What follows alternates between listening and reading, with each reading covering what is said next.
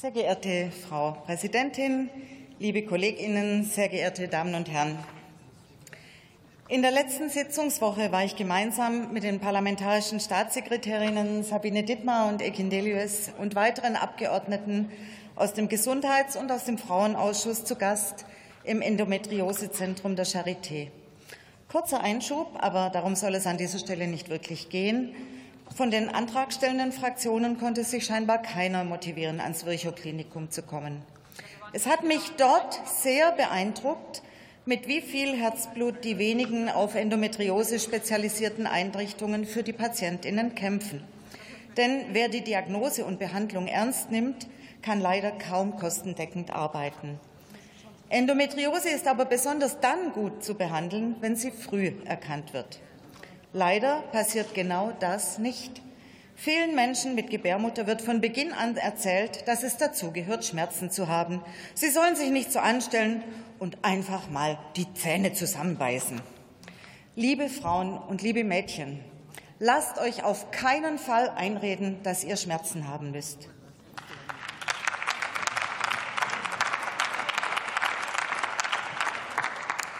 Durch die falsche oder fehlende Diagnose wird auch oft viel zu spät deutlich gemacht, welche langfristigen Auswirkungen die Erkrankung haben kann. Zum Beispiel ungewollte Kinderlosigkeit oder Eierstockkrebs. Endometriose ist eines von vielen Beispielen, wie Frauen lange systematisch im Gesundheitssystem vernachlässigt wurden und noch werden. Ich bin mir sicher, wenn es eine Erkrankung wäre, die hauptsächlich bei CIS-Männern vorkommt, wären die ordentlich finanzierte Behandlung und Forschung schon seit Jahrzehnten geklärt.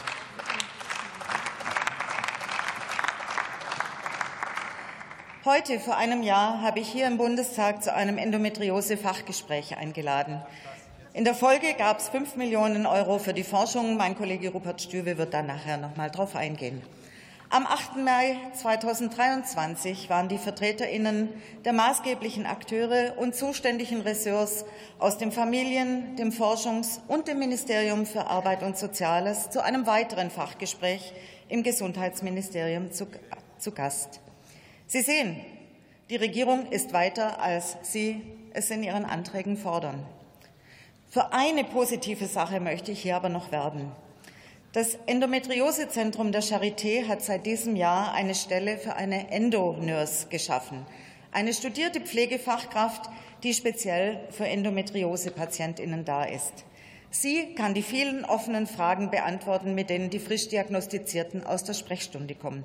Wir alle wissen doch, wie schwierig es sein kann, nach einer schweren aber vielleicht ja auch erleichternden Diagnose, wenn nämlich endlich klar ist, woher die teils 20-jährige Leidensgeschichte kommt. Wie schwer es dann sein kann, seine Gedanken zu ordnen. Es tauchen neue Fragen auf. Man konnte sie nicht an die Ärztinnen stellen. Hier ist die Endonurse gefragt. Ich muss sagen, Nachahmung empfohlen. Vielen Dank für diese tolle Arbeit an der Charité und vielen Dank.